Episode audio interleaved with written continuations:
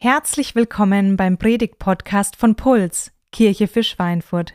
Wir wünschen dir viel Spaß mit unseren Predigten und vor allem, dass sie dich inspirieren, deinen nächsten Schritt auf deiner Reise mit Gott zu gehen. Wenn du Fragen hast oder eine Pulsgruppe suchst, dann melde dich gerne bei uns.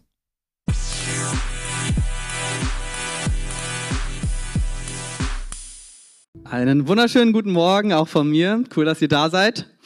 Genau, die Caro hat schon angekündigt, wir haben heute zwei Predigtteile und werden uns als allererstes mit dem Teil von dem Neuanfang der Kirche beschäftigen. Und ich sage es gerade vorab, weil es mir Freunde auch immer wieder spiegeln. Ich kann das Wort Kirche mit dem CH nicht so gut aussprechen, weil ich, da, wo ich herkomme, kein CH existiert in der Aussprache. Ähm, deswegen tut es mir äh, nicht böse anrechnen, wenn ich das Wort öfters falsch ausspreche. Es dreht sich um das hier und nicht um das Essbare. Nur damit ihr da Bescheid wisst. Genau, und jetzt ähm, switchen wir wieder. Es wird ernst, genau. Also, ich würde euch gern fragen, jeder von uns kommt ja irgendwo her, jeder von uns hat irgendwie ein Gefühl oder eine Meinung zur Kirche. Und mich würde interessieren, okay, wo würdet ihr euch am meisten anordnen? Also es sind ein paar Sachen, die sind positiv, wie Glaube oder echt, lebendig, Veränderung, äh, Gemeinschaft, aber es gibt auch negative Assoziationen wie alt oder Kirche ist manipulierend einfach nur ein Gebäude, ist irgendwie Floskeln und alles wirkt so ein bisschen streng. Ich denke, jeder von uns kommt mit einem, er kommt aus einer anderen Prägung vielleicht oder auch aus gar keiner Prägung, aber bekommt irgendwas mit. Weil viele von euch wissen ja auch, dass die Kirche sich nicht nur gute Sachen in der Vergangenheit ähm, geleistet hat, ob es um Missbrauchsskandale geht oder auch um andere Sachen ähm, wie Diskriminierung. Und ich denke, jeder hat eine positive, negative oder neutrale Einstellung zu Kirche. Und ich würde euch heute gerne einladen, mal zu versuchen, auf Pause zu drücken oder einen Reset-Knopf zu drücken und einfach zu schauen, okay, was möchte Gott dir heute sagen, wie Kirche ist, wie Kirche aussieht? Wo musst du vielleicht dein komplettes Denken einmal über den Haufen werfen? Genau, und deswegen müssen wir uns am Anfang so ein bisschen anschauen, wie, ähm, was ist Kirche überhaupt, wo kommt das Wort eigentlich her? Und den Ursprung hat es in dem Wort Ecclesia, äh, was von dem Wort Ekkaleo kommt, was einfach nur herausrufen bedeutet. Und früher war es so in Griechenland, schon seit dem 5. Jahrhundert, dass es da so war, dass es eine Versammlung gab in der Stadt, wo die Leute zusammengerufen wurden, wo dann einfach Belange von der Stadt besprochen wurden. Das heißt, da gab es so ein Plenum, das wurde Ecclesia genannt und das hat dann über die Verantwortlichkeiten in der Stadt geredet und was müssen wir heute entscheiden. Da hatte die Kirche noch gar nichts mit zu tun. Da wurden sozusagen dann Interessen von der Stadt besprochen. Und ähm, die Wortherkunft hat deswegen auch eigentlich nichts mit einem bestimmten Ort zu tun oder mit einem Gebäude, wie wir es vielleicht heute kennen, sondern kommt einfach nur daher, dass Leute zusammengerufen wurden. Also es geht mehr um ein großes Ganzes als um ein stationäres Ding.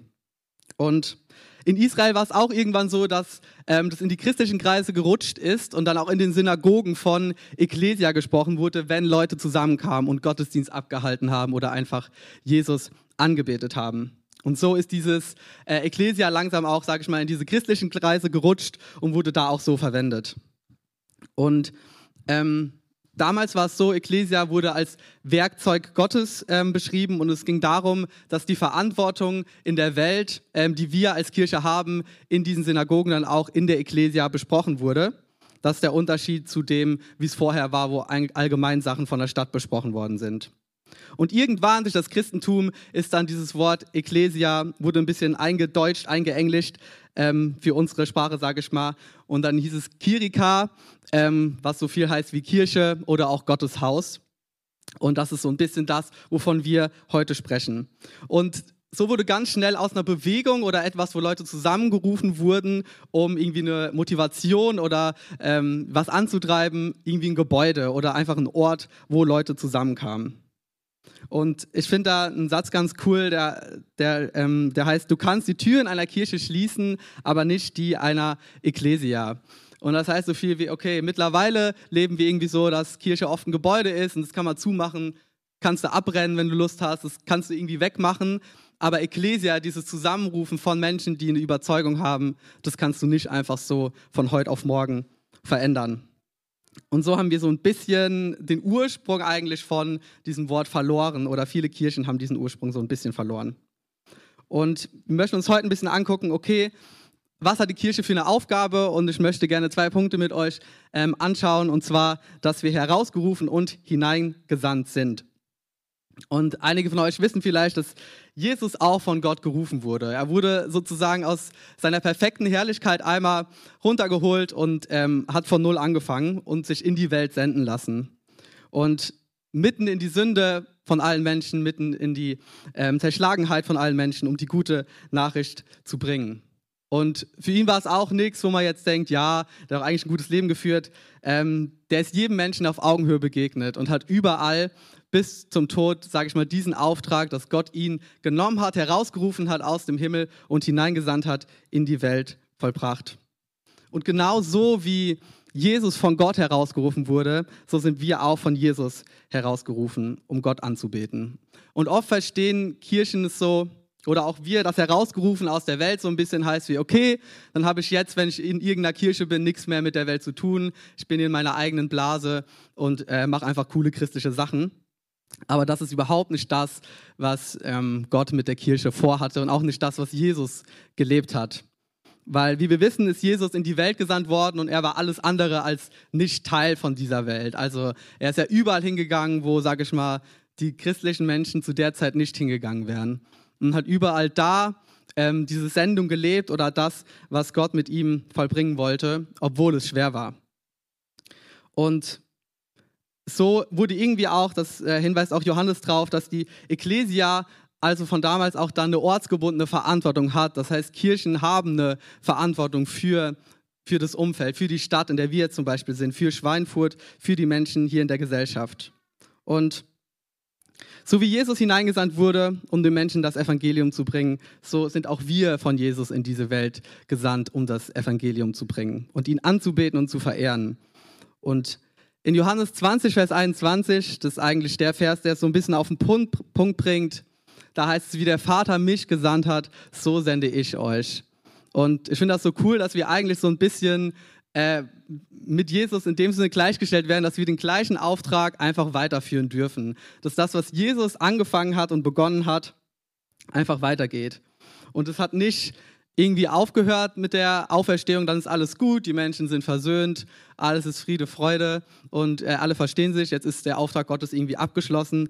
Nee, also wir wissen ja heute am besten, dass viele Menschen Jesus noch nicht kennen und wir genau da weitermachen, wo Jesus eigentlich äh, aufgehört hat ähm, und in uns weiterarbeiten will. Und da ist die Frage so ein bisschen, okay, Gott sendet Jesus, Jesus sendet uns, aber was heißt das? Und ich glaube, dass wir uns einfach die Frage stellen müssen, ob wir selber bereit sind, in dieser Welt gesendet zu werden. Ob du bereit bist, diese Sendung irgendwie anzunehmen.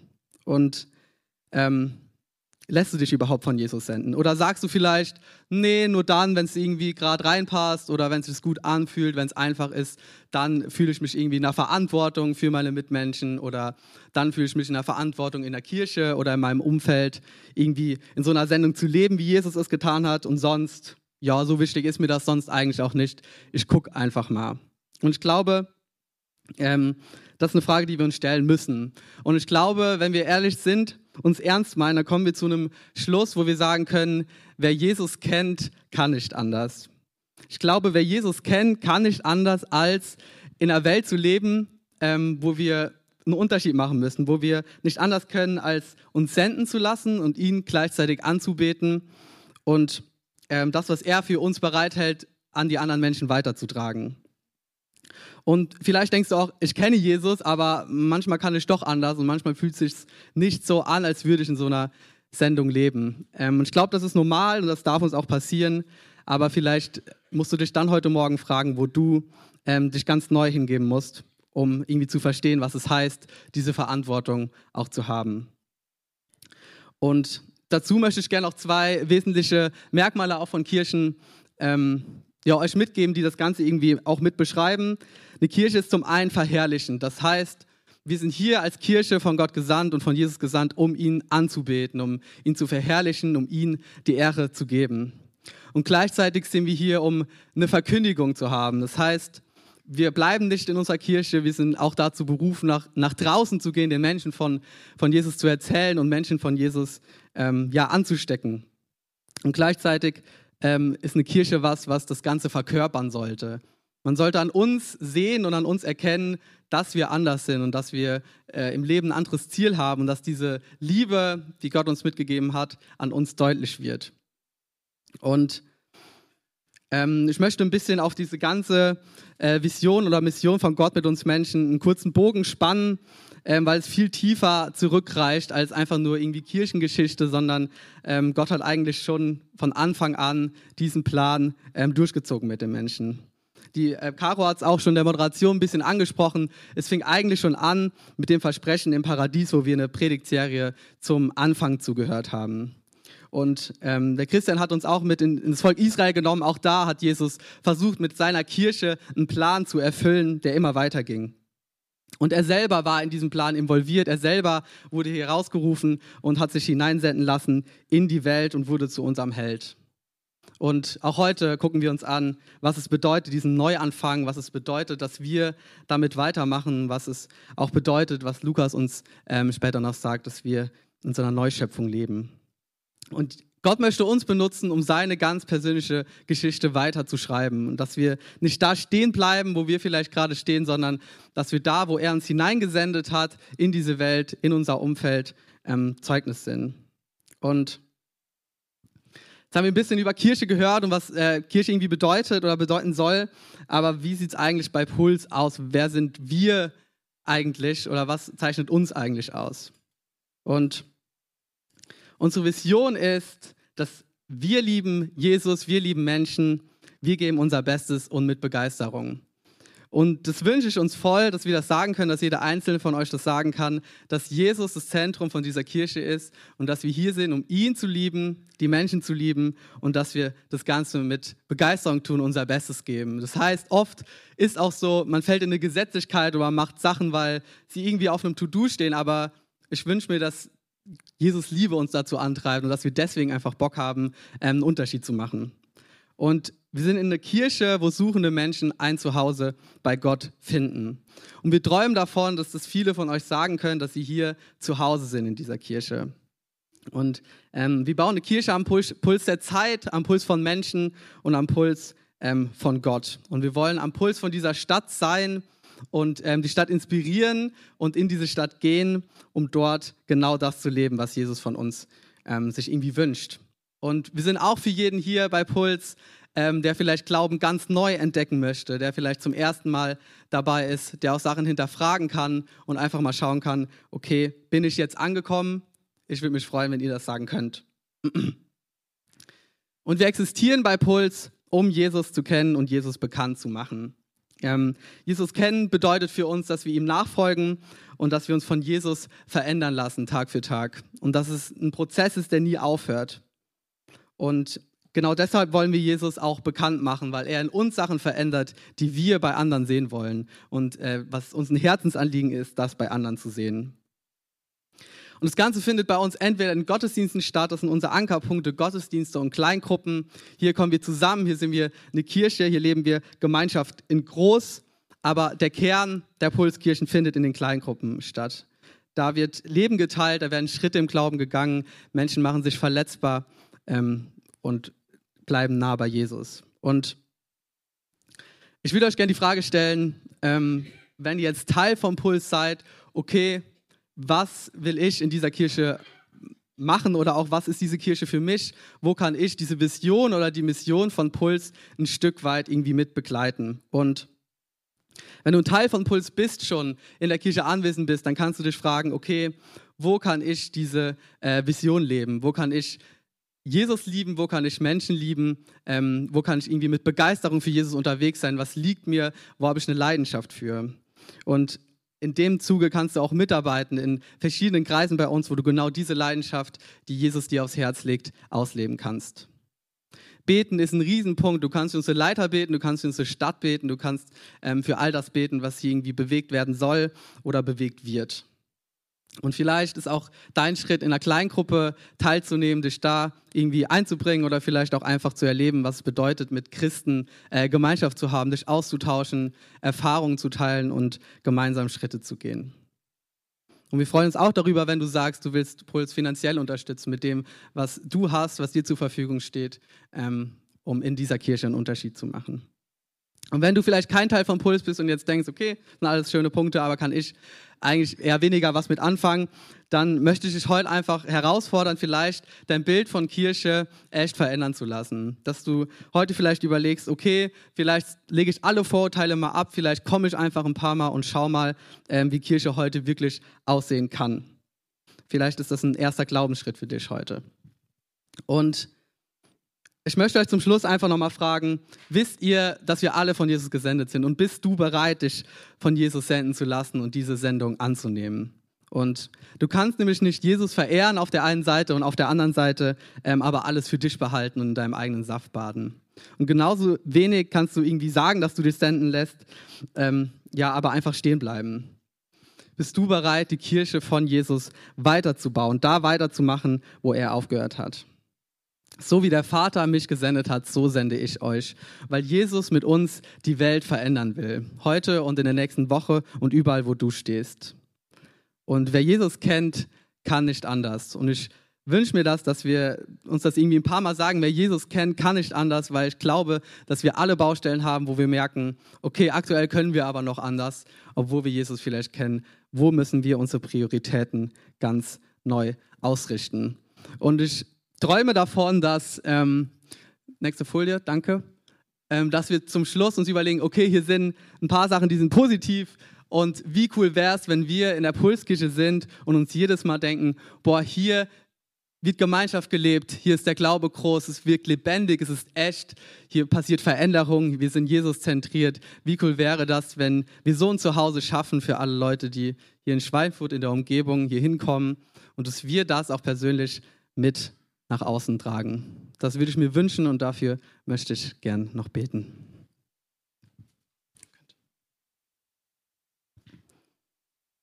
Jesus, ich möchte dir danken, dass wir deine Kirche hier in Schweinfurt bauen dürfen.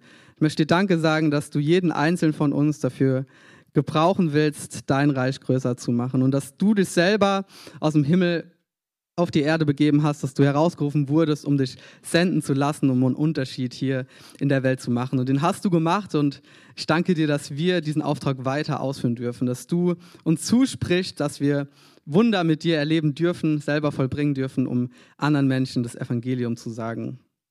Und später echt, dass die Pulskirche ein Ort ist, wo wir, wo wir dich verehren und wo wir da nicht stehen bleiben, sondern auch das Evangelium nach außen tragen. Und ich danke dir, dass ähm, wir hier sein dürfen. Ich danke dir, dass du hier ein Zuhause für viele Menschen schaffst und ich bete, dass noch viel, viel mehr Menschen ähm, das erkennen, auch in anderen Gemeinden hier in Schweifert und Umgebung, dass sie ein Zuhause finden bei dir, dass sie zu dir kommen und dass wir nicht anders können, als von dir weiter zu sagen, Jesus.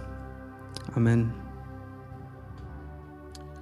Vorfreude ist die schönste Freude, sagt man ja so. Und wenn man Kinder hat, die sich auf ihren Kindergeburtstag freuen, dann glaubt man das auch weil die dann äh, wochenlang, vielleicht sogar monatelang sich auf diesen Tag freuen, hinfiebern, Wunschzettel schreiben, neu schreiben, neue Wunschzettel schreiben, sagen, welche Deko das sein soll, was das Motto ist, das Motto verwerfen und ein neues Motto sich ausdenken und sich einfach unfassbar freuen auf diesen Tag. Mit diesem zweiten Teil der Predigt möchte ich auch in dir Vorfreude wecken und Vorfreude provozieren, Vor, Vorfreude ähm, irgendwie in dir herauskitzeln, aus dir herauskitzeln. Mit, dieser, ähm, mit diesem zweiten Teil der Predigt möchte ich Vorfreude ähm, in dir herauskitzeln auf das, was Jesus am Ende der Story, am Ende von der Story mit dieser Welt, mit äh, den Menschen vorhat. Im christlichen Sprachgebrauch nennt man das den Himmel. Wir werden gleich merken, dass das eigentlich gar nicht so die passende Bezeichnung ist. In der Theologie nennt man das die Eschatologie, das ist die Lehre von den letzten Dingen. Und in der Kirchengeschichte ähm, gibt es da relativ viel Spekulation, ganz unterschiedliche Theorien. Da schmeißt man sich dann unterschiedliche Begriffe um die Ohren wie Prämillennialismus, Postmillennialismus und das kann man schon gar nicht aussprechen. Und ähm, die Leute streiten sich dann und sind sich irgendwie gar nicht so sicher, ähm, was kommt denn da jetzt auf, äh, auf uns zu. Ähm, ich habe dir drei ähm, Zeitpunkte mitgebracht oder drei Events, wo sich die allermeisten Theologen sehr einig sind, das ist irgendwie was von dem, was auf uns zukommt und was auf die Erde zukommt. Das erste ist, Jesus kommt sichtbar wieder. Jesus kommt und er wird ähm, sichtbar und spürbar der König dieser Welt sein. Und dann kommt was, was, wir, was man Auferstehung und Gericht nennt. Das heißt, alle Menschen, die jemals gelebt haben, werden auferstehen und es wird ein Gericht geben. Und die meisten von uns, wir tun uns schwer, irgendwie unsere modernen Ohren tun sich schwer mit der Vorstellung, dass da ein Gott ist, der irgendwie richtet. Das hat was damit zu tun, dass wir ganz weit weg sind von dem hebräischen Denken. Im hebräischen Denken äh, denkt man viel mehr daran, dass der Richter jemand ist, der etwas richtig macht, der etwas in Ordnung bringt. Und so müssen wir uns das vorstellen, dass Gott am Ende der Zeit kommt und für Gerechtigkeit sorgt. Und wenn wir ehrlich sind, dann ist ganz in, tief in uns drin auch diese Sehnsucht nach Gerechtigkeit.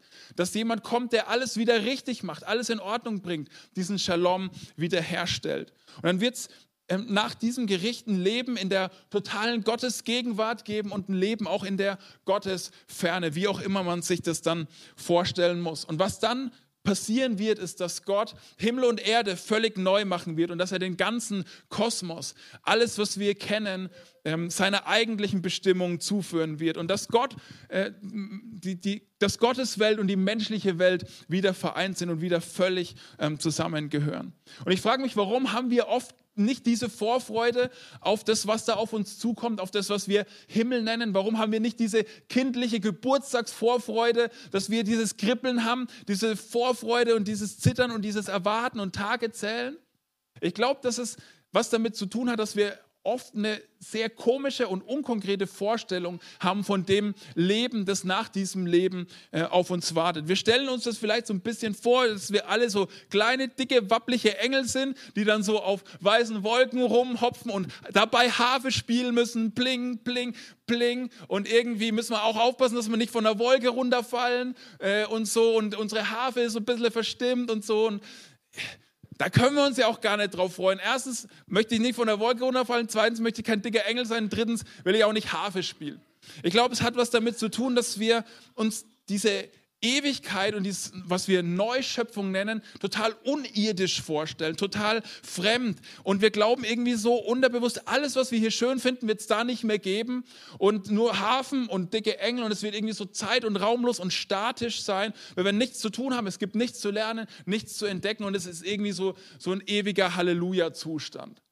Und ich möchte jetzt in ein paar wenigen Minuten ähm, dir ein reales Bild von dem, was uns in dieser Neuschöpfung erwartet, mitgeben. Und ich wünsche mir, dass das Vorfreude in dir heraus ähm, kitzelt, weckt und dass du irgendwie dich ein bisschen mehr freuen kannst auf das, was nach dem Leben, nach dem Leben, nach dem Tod passiert. Warum habe ich das gerade so kompliziert gesagt? Weil der Himmel, das, was wir als Himmel bezeichnen, ist eigentlich nur eine kurze Phase nach dem Leben hier so eine Übergangsphase. Das, was danach eigentlich kommt, das ist nämlich gar kein Himmel, sondern es ist vielmehr eine Erde. Das werden wir jetzt gleich sehen. Deswegen sollten wir, wenn wir von der Ewigkeit sprechen, so, wenn du irgendwie fromm bist, nicht vom Himmel sprechen vielleicht, sondern eher von der neuen Erde. Ich habe dir nämlich drei Tatsachen, die du über die Neuschöpfung wissen musst, mitgebracht. Und das erste ist, du wirst auf einer Erde leben. Wir haben gerade schon in diesem Text, den Erik uns gelesen hat, gelesen, ganz am Anfang in Offenbarung 21, eigentlich ganz am Ende der Bibel, aber ganz am Anfang von diesem Kapitel in Vers 1, da schreibt Johannes, der diese göttliche Vision hat von dieser Neuschöpfung, er schreibt, danach sah ich einen neuen Himmel und eine neue Erde. Und am besten sollten wir vom Himmel nicht als Himmel denken, sondern als Erde. Unsere Vorstellung von dem Himmel sollte viel mehr irdisch sein und wir sollten uns die Ewigkeit, das Leben auf dieser neuen Erde, das Leben in dieser Neuschöpfung viel irdischer vorstellen und nicht so engelig, wabbelig, hafig. Das Leben in der Neuschöpfung wird auf einer Erde sein. An unterschiedlichen Stellen in der, in der Bibel findest du das, dass Gott einen neuen Himmel eine neue Erde machen wird. Da kann man jetzt überlegen, wird er eine komplett neue Erde machen oder wird er diese Erde völlig erneuern? Ich glaube eher das Zweite, aber das ist äh, nicht so wahnsinnig wichtig. Aber auf jeden Fall solltest du dir das Leben auf der neuen Erde extrem irdisch vorstellen. Und ähm, weil wenn ich zu dir sage, ich kaufe mir ein neues Auto, dann denkst du auch nicht an einen Blumenstrauß oder an eine Harfe oder einen Engel oder irgendwas, sondern an ein Auto, das aber irgendwie neu ist. Und ich glaube, das möchte Gott auch, dass wir, wenn wir an die neue Erde denken, an was völlig Neues denken, aber was irgendwie wie diese Erde hier ist. Also stell dir das, das Leben auf der neuen Erde wie das Leben auf unserer Erde vor, nur in perfekt, in vollkommen, in unbeschadet, in, in, in ohne Traurigkeit. Stell es dir vor wie das, das perfekte Leben auf einer perfekten Erde. Die Erde ist jetzt schon schön. Wie viel schöner wird sie dann erst sein, wenn alles nagelneu ist und alles nicht mehr kaputt gehen kann, nicht zerstört werden kann und alles, was weg ist, äh, alles, was schwierig ist und uns das Leben hier schwer macht und das Leben mies macht, nicht mehr sein wird. Und die Bibel benutzt ganz spannende Bilder, die uns faszinieren können. Zum Beispiel, ähm, wenn du da ein bisschen weiter liest, kannst du lesen von einer Stadt, durch die ein Fluss fließt, der glasklares Wasser hat. Das gibt es bei uns nicht. Schaut euch mal den Main an. Das hat was damit zu tun, dass diese Erde hier irgendwie kaputt ist. Und es gibt uns so einen Geschmack davon, dass es irgendwie irdisch sein wird, aber imperfekt in schön, in, in ungetrübt, in unverdreckt. Der meine ist nicht so glasklar, weil der halt irgendwie verdreckt ist. Und genauso erleben wir an vielen Stellen das Leben hier auch. Es ist cool, dass ein Fluss durch die Stadt fließt, aber der ist halt irgendwie nicht perfekt. Und ich glaube, wir dürfen uns das Leben auf der neuen Erde vorstellen, wie das Leben auf dieser Erde, nur in perfekt. Und die zweite Tatsache über die Neuschöpfung, die du wissen musst, ist, du wirst ein Mensch sein. Vielleicht ist das für manche auch so ein bisschen ein No-Brainer, aber ich glaube, das ist wichtig, dass wir uns das äh, bewusst machen. Wir werden kein wapplicher kleiner Engel sein. Du wirst einen Körper haben. Ähm, 1. Korinther 15 ist so ein Kapitel, das kannst du mal lesen. Da nerdet Paulus so ein bisschen ähm, auf, auf der Auferstehung von Jesus rum und auch er erklärt ziemlich genau, was das für Konsequenzen hat, auch für unsere Auferstehung am Ende der Zeit hat, ne, wie unser Körper aussehen wird. Ist äh, relativ komplex, aber schau es dir gerne mal an. Und er kommt zu dem Schluss, unser Körper wird wie ein menschlicher Körper sein, aber frei von allen Gebrechen, frei von allem, was uns limitiert. Ich mache jetzt mal nicht Handzeichen. Wer war ein bisschen erschrocken, als er heute Morgen in den Spiegel geguckt hat? Wer hat sich heute Morgen ein bisschen aus dem Bett gequält und musste erstmal so ein bisschen machen oder so? Oder sich erstmal einen Boden legen und so ein bisschen knacken oder irgendwas machen oder so? Ähm, das wird alles nicht mehr sein. Alles, was unseren Körper irgendwie limitiert und das Leben schwer macht, und keine Ahnung, dass wir den körperlichen Verfall merken, irgendwie so ab Anfang 30, ähm, das wird nicht mehr sein. Ich habe irgendwie so eine, eine, Hautkrankheit im Gesicht, das ist nichts Dramatisches, aber in der letzten Woche hat es mich total genervt. Und viele von uns hier im Raum haben ganz andere Sachen wahrscheinlich noch, die uns irgendwie limitieren und die irgendwie an unserem Körper sind und nicht funktionieren, so wie sie eigentlich sollten. Manche von uns sind auch äh, extrem krank und, und das limitiert uns und das ist irgendwie Zeichen von diesem Zerbruch und diesem Zerfall. Und das wird dann nicht mehr sein. Du wirst einen Körper haben, aber er wird einfach gut sein. Und du wirst du selbst sein. Gott hat dich geschaffen, Gott wollte dich und er will dich dann nicht in irgendwie so, eine, in so einen uniformen Engel umwandeln am Ende der Zeit, sondern er will mit dir als Person, als Individuum die Ewigkeit ähm, verbringen. Ich habe dir ein paar Bibeltexte noch mitgebracht, die, wenn du willst, dir einfach abfotografieren kannst, wo du es nochmal nachlesen kannst. Und du wirst in Beziehungen leben. Ähm, was, ist ein, was macht unser Leben hier auf der Erde oft schön? Es ist menschliche Beziehung, in der wir irgendwie Geborgenheit erleben, wo wir Gemeinschaft erleben, wo wir Freude und Leid teilen können. Gott hat uns für Beziehung gemacht und er wird, wird das kontinuierlich auch fortführen. Es wird so eine Kontinuität geben, dass wir in diesen Beziehungen weiter leben können und sein können. Und alles, was unsere Beziehungen hier schmerzhaft und herausfordernd macht, wird nicht mehr sein, wird vorbei sein. Und stellt euch jetzt mal vor, die Beziehungen, die hier auf der Erde sind, die, die, die gut sind und die schön sind und die uns das, das, unserem Leben eine Qualität geben, die werden dort befreit sein von allem, was Beziehungen herausfordernd macht und schwer macht. Wie viel tiefer, intensiver und schöner werden die Beziehungen auf der neuen Erde sein? Wenn das, was unsere Beziehungen belastet und was Beziehungen an vielen Tagen auch so herausfordernd macht, einfach nicht mehr ist. Und für manche ist es jetzt erstmal ein bisschen schwierig zu verstehen, dass es eine gute Nachricht ist, Du wirst arbeiten auf der neuen Erde. Du wirst etwas zu tun haben. Offenbarung 22, Vers 3. In dieser Stadt wird es nichts mehr geben, was unter dem Fluch Gottes steht. Der Thron Gottes und des Lammes wird in, in der Stadt sein. Und alle ihre Bewohner werden Gott dienen und ihn anbeten. Da denkt man jetzt als erstes mal so, hä, das klingt jetzt doch so ein bisschen nach Engeln und Hafen dienen und anbeten so. Aber wenn, das hat nur was damit zu tun, dass unser Verständnis von Gott anbeten da so ein bisschen zu klein ist. Letztlich hat Gott es eigentlich so gedacht, dass alles, was wir tun, Anbetung sein kann, dass alles, was wir tun, Gott ehrt. Und da lesen wir auch, dass alles, was unter dem Fluch Gottes steht, nicht mehr sein wird. Also das, was unsere, die Dornen und Disteln, wo wir in Teil 2 der Predigtserie drüber nachgedacht haben, was unsere Arbeit schwierig und nervig und herausfordernd und blöd macht, das wird nicht mehr sein. Hattest du schon mal einen Arbeitstag, wo du heimgekommen bist und du hast dir einfach gedacht, wow, nice, das war gut. Wir haben heute irgendwie was geschafft. Ich habe irgendwie Menschen helfen können. Ich habe ein Projekt abgeschlossen, wie auch immer. Ich hoffe, du hattest schon mal so einen Arbeitstag. Ähm, ansonsten freu dich auf den ersten Arbeitstag auf der neuen Erde. Ähm, so wird es sein. Alles, was Arbeit schwer und düster und traurig und belastend und, und, und irgendwie zerstörerisch macht, Leistungsdruck und wie auch immer, das wird nicht mehr sein, sondern du wirst eine Aufgabe haben, in der du aufgehst, die zu dir passt, die, die zu deinem Wesen passt, die Gott dir gibt. Und du wirst dieser Kulturauftrag, wo Gott am Anfang sagt, hey, gestaltet die Erde, macht was draus, der wird nicht aufhören, der wird weitergehen. Und wir werden den noch viel besser ausführen und leben können. Der Kulturauftrag und Arbeit ist ein elementares Element unseres Menschseins. Und es wird auch auf der neuen Erde nicht plötzlich weg sein. Wir werden die menschliche Kultur weiterentwickeln. Und es wird weitergehen, was Kunst betrifft, was Kreativität betrifft, äh, was Musik betrifft, Wissenschaft, Technik, Sport. Warum sollte das aufhören? Kulturelle Entwicklung ist keine menschliche Erfindung, sondern es ist ein göttlicher Auftrag gewesen.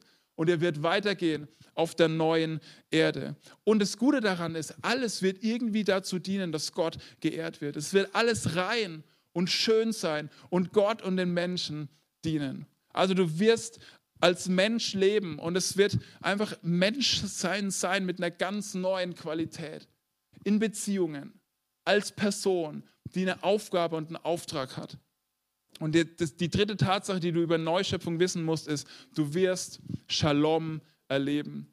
Wenn du dich zurückerinnerst an ähm, in, in, ähm, in, dieser Predigtserie, vielleicht Teil 1 und Teil 2 mal darüber geredet, kannst du gerne auch nochmal nachhören, dass das ist, ist, wozu Gott uns Menschen eigentlich gemacht hat. Dass wir in diesem, in diesem Shalom leben. Und es bedeutet nicht einfach nur Friede, es ist keine Floskel, sondern es bedeutet einen universellen Frieden ein kosmisches Aufblühen. Wirklich, dass alles, dass Gottheit und Menschheit in völliger Einheit leben und dass das menschliche Leben blüht und gut, gut ist und stark ist und tief ist. Offenbarung 21, Vers 2 wird es so beschrieben. Ich sah die heilige Stadt, das neue Jerusalem von Gott aus dem Himmel herabkommen, schön wie eine Braut, die sich für ihren Bräutigam geschmückt hat. Und da ist es nochmal. Gott, die, die göttliche Welt, Gottes Welt kommt auf die Erde herab dass Gott, Gott und Menschen für immer vereint sind. Und da ist, wird dieses neue Jerusalem, die heilige Stadt beschrieben. Und im Hebräischen besteht es aus zwei Worten. Ähm, kannst du mal einblenden? Also das Wort Jerusalem besteht aus dem Wort Jeru und aus dem Wort Shalom. Zu dem Wort Shalom habe ich gerade schon ein bisschen was gesagt. Das heißt umfassender Friede. Das heißt, das universelles Aufblühen, Einheit von Gottheit und Menschheit. Und was heißt Jeru? Jeru heißt, du wirst sehen. Also das bedeutet, du wirst diesen völligen, umfassenden Frieden sehen, der die Kraft hat, jedes Chaos und jede Zerstörung zu überwinden. Und dann geht es weiter in Vers 3 von diesem Kapitel. Seht, die Wohnung Gottes ist jetzt bei den Menschen. Gott wird in ihrer Mitte wohnen und er selbst, ihr Gott, wird immer bei ihnen sein. Das ist das Ziel von der Story, von dieser Geschichte Gottes mit den Menschen, dass er, dass die göttliche Dimension und die menschliche Dimension vereint sind. Dass Gott bei den Menschen wohnt, wie ganz am Anfang im Garten Eden, als er mit den Menschen spazieren gegangen ist. Denn in Jesus, da wird das gleiche Wort wohnen verwendet, dass er unter den Menschen wohnt wohnte. Das eigentlich heißt es, er zeltete bei den Menschen. Das ist so ein ganz zerbrechliches Wohnen. Und hier auch so ein ganz direktes, gegenwärtiges Wohnen. Und das ist die Erinnerung daran, dass diese Zwiespältigkeit, die wir erleben, dass das Leben so schrecklich und so schön ist, dass es daher kommt, dass Gottheit und Menschheit nicht vereint sind. Und am Ende der Zeit auf der neuen Erde wird es so sein, dass Gottheit und Menschheit wieder ultimativ zusammenkommen. Und deswegen diese Zwiespältigkeit nicht mehr sein wird. Das ist das Ziel der ganzen Story. Jesus hat es so ausgedrückt, damit auch ihr dort seid, wo ich bin. Und was ist die Konsequenz davon, dass Gottheit und Menschheit wieder so in Einheit leben, dass Gott bei den Menschen wohnt? Wird im nächsten Vers in Vers 4 beschrieben. Er wird alle ihre Tränen abwischen. Es wird keinen Tod geben, kein Leid und keine Schmerzen. Es werden keine Angstschreie mehr zu hören sein, denn was früher war, ist vergangen. Du wirst Shalom erleben. Du wirst auf dieser neuen Erde unfassbar glücklich sein. Alles, was dir hier das Leben schwer macht, die Schmerzen, der Schrecken, die Angst, die Sorgen, alles, was dich belastet, was dich unter Druck setzt, was dir Stress macht, das wird nicht mehr sein. Alles, was dir die Tränen in die Augen treibt, wird nicht mehr sein. Alles, was dich krank macht an Körper, Seele und Geist, wird nicht mehr sein. Du wirst einfach frei, zufrieden und unbeschwert und tief leben können. Und zusammengefasst würde ich sagen, am Ende ist alles noch schöner als am Anfang. Am Ende ist alles noch schöner als am Anfang und die Story Gottes mit den Menschen hat kein Happy End. Die hat das happiest End, das du dir überhaupt nur vorstellen kannst. Und ich habe echt überlegt, formuliere ich diesen Satz, am Ende, am Ende ist alles so gut wie am Anfang, am Ende ist alles so schön wie am Anfang. Und ich habe irgendwie gedacht, nein, nach dieser ganzen Geschichte, nach der großen Krise, nach der großen göttlichen Rettungsaktion, dann musst du eigentlich sagen, nein, am Ende ist alles noch schöner als am Anfang. Am Ende ist alles noch schöner als am Anfang. Das Ziel Gottes und das Ziel der ganzen Story Gottes mit den Menschen ist, dass Gott und Menschen 100% vereint sind und dass das menschliche Leben wirklich so gelebt sein kann, wie es von Gott gedacht ist. Und was machen wir jetzt damit? In der Kirchengeschichte Je nachdem, wie diese Nachricht der Neuschöpfung und der neuen Erde verstanden wurde, wurde ganz unterschiedlich damit umgegangen. Manchmal hat es zu so einer Jenseitsvertröstung geführt. Die Christen äh, und die Kirche, die haben sich zurückgelehnt haben gedacht, okay, dann warten wir jetzt. Es wird bald alles gut. Wir verschanzen uns, wir verbuddeln uns und irgendwann wird es gut. Aber wenn es richtig verstanden ist, diese Botschaft von der Neuschöpfung, dann sollte es nicht zu einer Jenseitsvertröstung führen, sondern zu einer, ich nenne es mal, Diesseitsmotivation. Und Mark, äh, Martin hat es gerade schon angedeutet, dass wir als Kirche gesandt sind. Und wirklich Kirche und Neuschöpfung sind zwei Teile von diesem Neuanfang, die zusammengehören. Nach der Auferstehung von Jesus hat was Neues angefangen, das Gott durch die Kirche ausbreiten möchte, dass möglichst viele Menschen Teil von diesem neuen Leben auf der neuen Erde sein können. Und wir dürfen und können jetzt schon anfangen, dieses Leben der Neuschöpfung zu leben, zu entdecken und auszubreiten, das dann auf der neuen Erde ultimativ sich entfalten wird. Und wir dürfen Botschafter von diesem neuen Leben sein und jetzt schon anfangen, die Qualität dieses Lebens mehr und mehr zu entdecken. Die Story endet an dieser Stelle, aber das Schöne ist, dass du und ich, dass wir alle jetzt schon mit unserer Geschichte Teil von dieser göttlichen Geschichte sein können und sein dürfen. Und wenn du dich fragst, hey, ich bin heute zum ersten Mal hier und die reden irgendwie von einer neuen Erde und das Klingt echt so ein bisschen verrückt. Ich hatte jetzt nicht viel Zeit zu erklären, warum wir das glauben und warum wir überzeugt sind von dem. Vielleicht musst du dir die Predigt vom Ostersonntag dazu nochmal anhören. Oder du fragst einfach nach, kommst in ein Gespräch oder besuchst eine Kleingruppe, wie auch immer. Aber wir, das ist der, der Kern der christlichen Hoffnung, dass am Ende der Zeit Gott alles gut machen möchte. Und am Ende möchte ich dich ermutigen, mal Vielleicht auch die Augen zuzumachen, vielleicht kannst du es auch mit offenen Augen machen, dir vorzustellen, ein, so diese schönsten Tage deines Lebens. Diese perfekten Tage, das sind die Tage, wo du vielleicht frei hast, vielleicht hast du auch gearbeitet und es war ein guter Arbeitstag, es ist ein Freitag natürlich, kommst heim. Und vielleicht sind irgendwie ein paar Leute da. Ähm, natürlich grillt ihr, es gibt was Gutes zu trinken, es sind Menschen da, mit, mit denen du irgendwie eine, eine Geschichte hast, das Leben teilst, die dich vielleicht ermutigen, ihr lacht laut zusammen aus voller Kehle. Die Sonne geht unter. Es ist ein warmer Sommerabend. Du bist irgendwie erfüllt. Die Dinge, die dich, die dir Sorgen machen, dich belasten, die sind irgendwie gerade im Hintergrund. Kennst du so dieses Gefühl von, dass wir manchmal haben, das so einsetzt und es sich irgendwie so himmlisch anfühlt? So wird das Leben auf der neuen Erde sein. Nur noch schöner, noch tiefer und noch erfüllter. Wir sind jetzt am Ende von dieser Predigtserie der Story. Und wir haben gemerkt und gelernt, dass die Bibel kein, nicht irgendwie so ein Buch ist, kein Regelbuch, ist auch nicht der Liebesbrief Gottes an die Menschen, sondern es ist eine Bibliothek von Schriften, die göttlichen und menschlichen Ursprung haben und die eine gemeinsame und einheitliche Geschichte erzählen, die uns zu Jesus führt.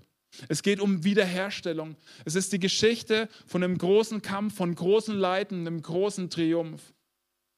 Der Tod wird getötet, das Böse wird besiegt und am Ende die Schöpfung befreit, die Menschen erlöst und Gott triumphiert. Das ist diese Geschichte. Und in der Bibel, im Ende dieser Geschichte mit diesen Worten aus Offenbarung 22, Vers 20. Amen. Ja, komm, Herr Jesus. Ich möchte beten.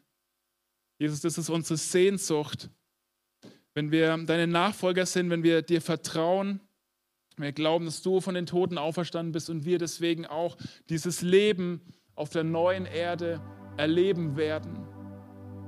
Dass du kommen wirst, dass du alles richtig machen wirst als der Richter und dass du alles neu machen wirst. Und dass wir auf dieser neuen Erde sein werden und diese Zwiespältigkeit des Lebens vorbei sein wird. Alles, was Schmerzen und Schrecken verursacht, verwandelt wird in tiefe Schönheit. Und ich möchte beten, dass diese Hoffnung uns ausfüllt und erfüllt und dass diese Hoffnung uns motiviert, als die Ekklesia, die herausgerufene Kirche zu leben, uns motiviert, diese Botschaft, diese gute Botschaft von der Geschichte Gottes mit den Menschen auszubreiten und zu verbreiten und zu teilen. Und ich möchte beten, dass jetzt in den nächsten Liedern du uns ermutigst und herausforderst, wirklich Teil dieser Bewegung zu sein und Hoffnung zu bekommen, da wo wir gerade hoffnungslos sind. Amen.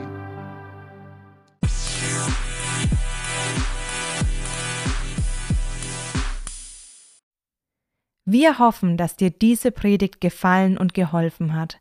Wenn du Fragen hast, melde dich gerne bei uns. Alle Infos findest du auf www.puls-kirche.de.